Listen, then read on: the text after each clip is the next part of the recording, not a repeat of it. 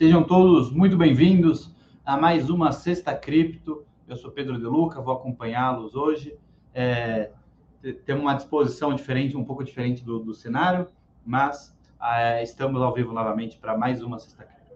É, começar comentando um pouco sobre o mercado, né, valores. Eu sei que você é, é muito importante, vocês gostam bastante de que eu fale sobre isso.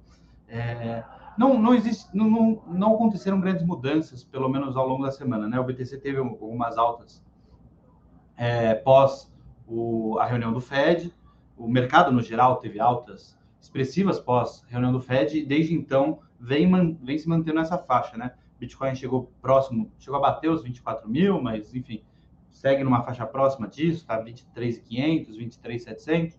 Ethereum bem acima dos 1.500, já está algum tempo acima dos 1.600 dólares, então é, o mercado vem em alta.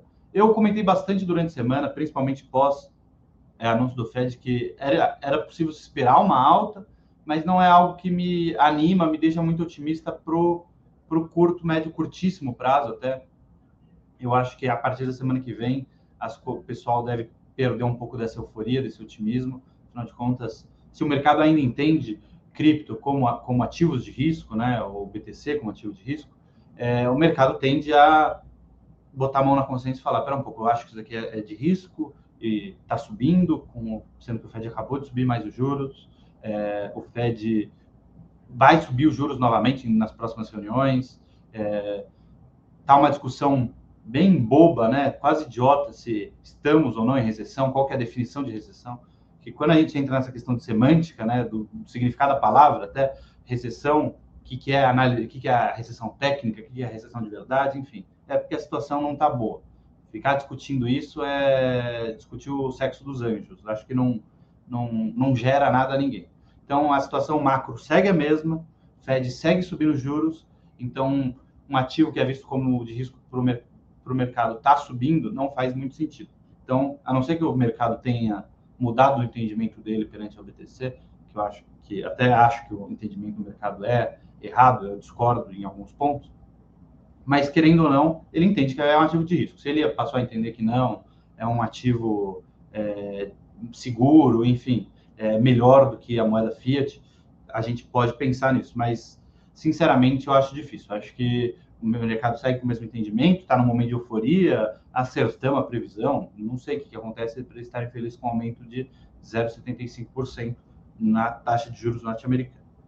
Mas, enfim, passando é, agora um pouco as notícias da semana, tá? É, lembrando que estão todos sempre muito convidados a participar, mandar perguntas, enfim. É, entrando na, na questão das notícias da semana. Voyager rebateu a proposta de liquidez antecipada da FTX. A FTX tentou é, comprar a Voyager ou pegar parte dela. FTX, uma das principais exchanges, né, corretoras de cripto do mundo, e a Voyager é um, é um fundo que acabou pedindo falência após as últimas quedas. Ele não era um fundo só focado em cripto, mas tinha uma posição muito grande em cripto e foi acabou sendo liquidado com as quedas íngremes que a gente teve desde a época da queda da, do crash da Luna. Então, FTX, o mercado já dava como certo que a FTX pegaria, acabaria comprando parte da Voyager, enfim, e aparentemente a Voyager não está muito feliz com isso, apesar da ela, os advogados da, do fundo comentaram que seria um lance baixo vestido como um resgate de cavaleiro branco. É, não parecem estar muito alegres com a proposta da, da FTX. Isso porque a FTX teria dito que faria o, a aquisição da Voyager de outras empresas que faliram como um negócio ruim para a FTX, mas é, em prol do mercado eles, eles aceitariam. Então, se a Voyager quiser mudar os valores, acho que muito provavelmente a FTX deve sair, porque realmente ela já estaria assumindo um prejuízo que não é dela, não tem nada com isso. Então, fica esse, esse embate. É, um ponto interessante sobre o Brasil: lojistas tomaram 25 milhões de reais em empréstimos via, via cripto, né? Via DeFi, teoricamente. É, não é bem DeFi porque é uma empresa é uma empresa centralizada, é uma fintech unicórnio, mas, que tem a maquininha, né, Infinity Pay. Mas é, é um ponto interessante, né? É, é um pouco, acho que é interessante a gente abordar isso para pensar como as coisas vão entrando na, na nossa vida, no nosso cotidiano, e a gente nem percebe. Então, hoje, a gente já tem é, um segmento muito grande que é, e, e, pessoas entrando, utilizando de fato, né, cripto sem perceber. É, aí vamos para os nossos vizinhos, hermanos argentinos. Em meio à batalha contra a inflação e para frear a fuga de capitais, a Argentina decidiu restringir a compra de dólares sob a taxa de câmbio oficial por traders de Bitcoin. Então, é, a gente sabe que a, que a Argentina vive um momento difícil, se eu não me engano, nas últimas conversas que elas tiveram com que a, o governo argentino teve com o FMI, o FMI a gente sabe que não é pró-cripto, ele, ele pediu, além da, da, enfim, além dos pedidos oficiais, do tradicionais, desculpa, porque foi oficial, foi um pedido oficial, o FMI pediu para que a Argentina combatesse o crescimento de criptoativos né, e criptomoedas. Então, aí, hoje a gente sabe que a Argentina, apesar de ser um país que precisa muito, os argentinos acho que são vanguarda em uso de cripto eles já usam cripto há muito tempo, até porque eles entendem os benefícios de cripto quando se tem uma moeda fiduciária terrível, tenebrosa. Mas esse país que tem vanguarda no uso, os governantes querem retardar esse, esse processo e dar uma segurada. Então, mais restrições para cripto na Argentina, nosso vizinho próximo, acho que poderia ser relevante. É, vamos para a China, mudando de país em país a China comentou um pouco sobre, é, até parece piada falar isso, o yuan digital dela, né, que é o dinheiro deles, digital, uma CBDC. É, eles falaram que vai respe, respeitarão a privacidade e protegerão dados pessoais. Aí você fala assim, nossa, a China vai respeitar a privacidade do yuan digital, né, que eles têm controle, é, é, é um instrumento de controle maravilhoso para o governo chinês. Eles vão respeitar a privacidade. Aí, segundo informações vindo da própria mídia estatal, lógico, é, uma das autoridades do Banco Central chinês comentou: o anonimato limitado é uma característica fundamental do IA digital. Ele é, é, é coisa O anonimato limitado. O que, que é o anonimato ilimitado? Ilimitado é, anônimo, é anônimo pero não mútil, né?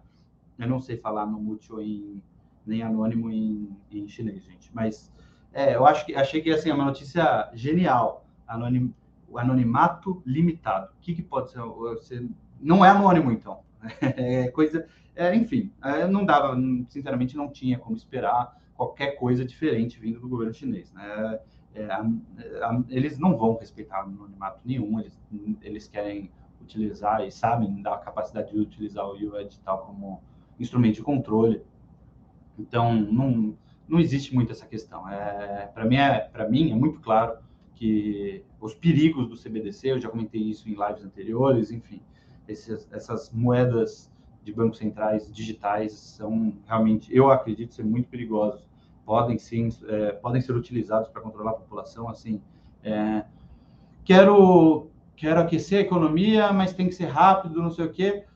Faz um depósito, mas tem data de validade. Isso já acontece na China é, respeitou, passou na faixa de pedestre do jeito certinho, beleza, como pode pegar esse empréstimo? Não, espera um pouquinho, você não, não fez compras legais no último mês, você está andando comprando coisa no exterior, a gente quer aquecer a economia, então se você fez compras no, no exterior, é, que não é aquecer a indústria, você fez compras no, no exterior, é, não, não vai receber empréstimo. Então, você consegue fazer isso através de moedas digitais controladas pelo Banco Central, é um perigo sério.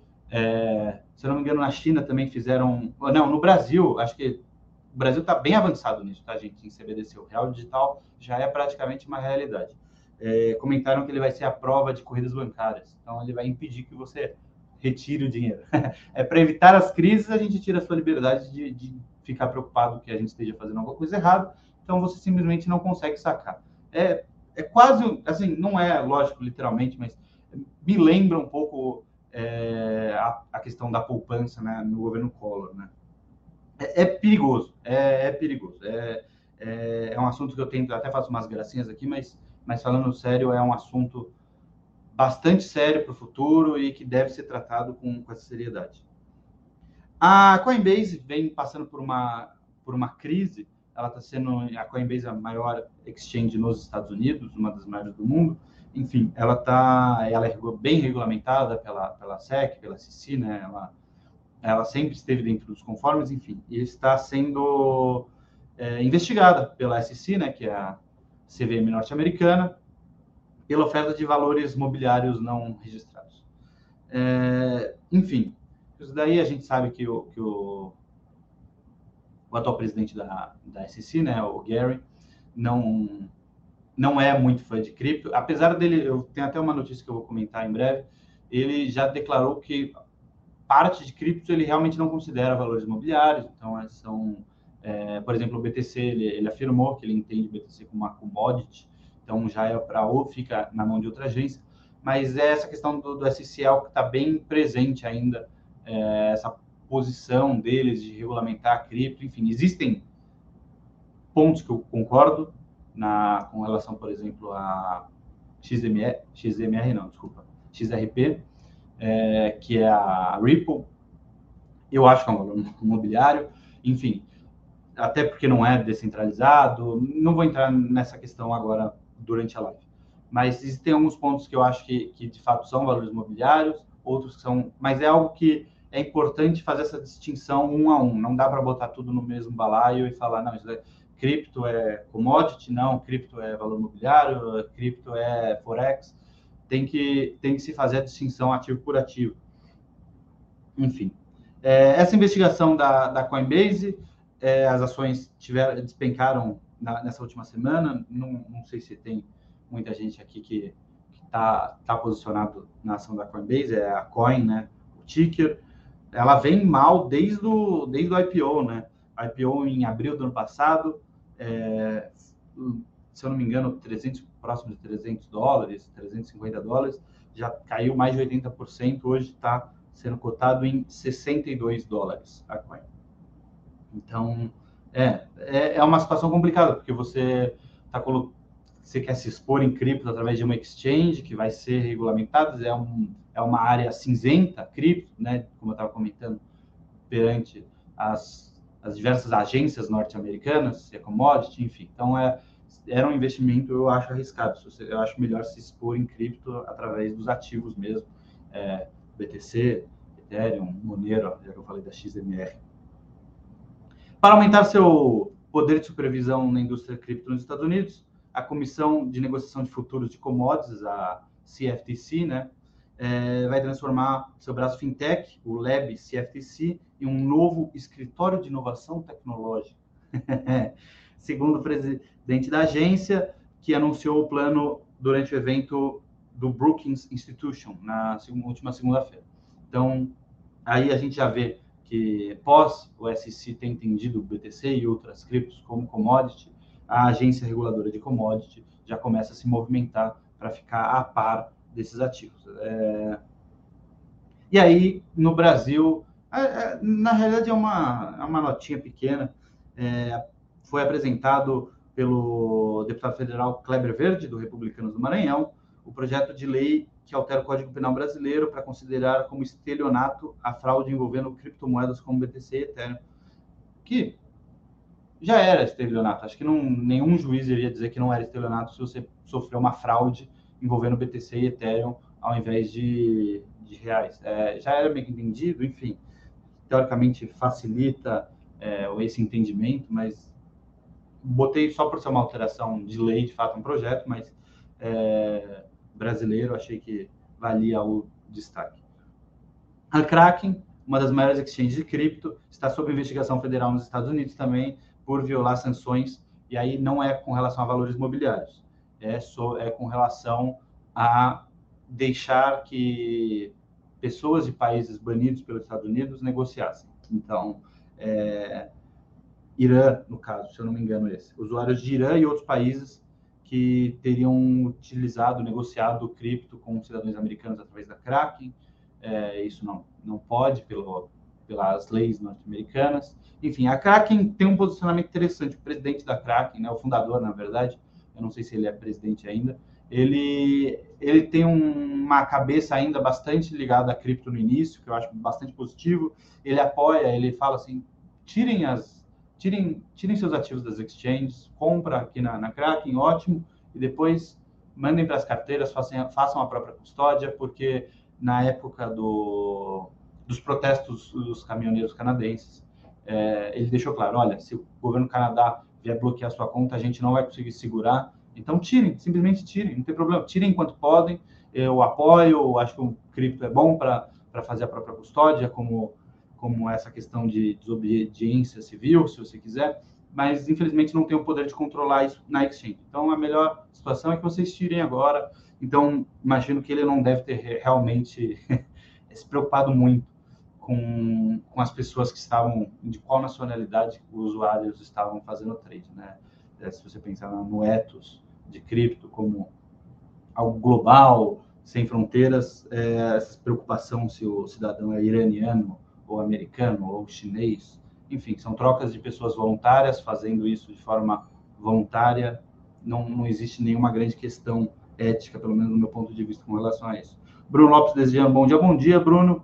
Eu acho que é isso, pessoal. Acho que ficamos por, por isso hoje.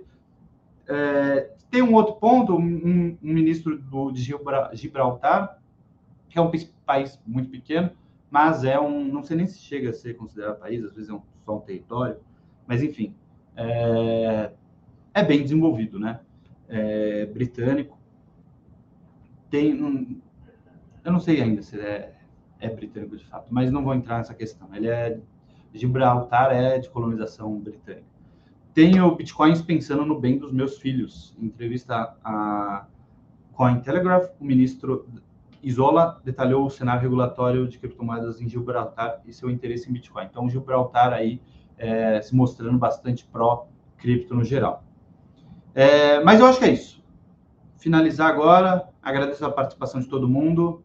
Valeu por terem vindo. Tchau, tchau.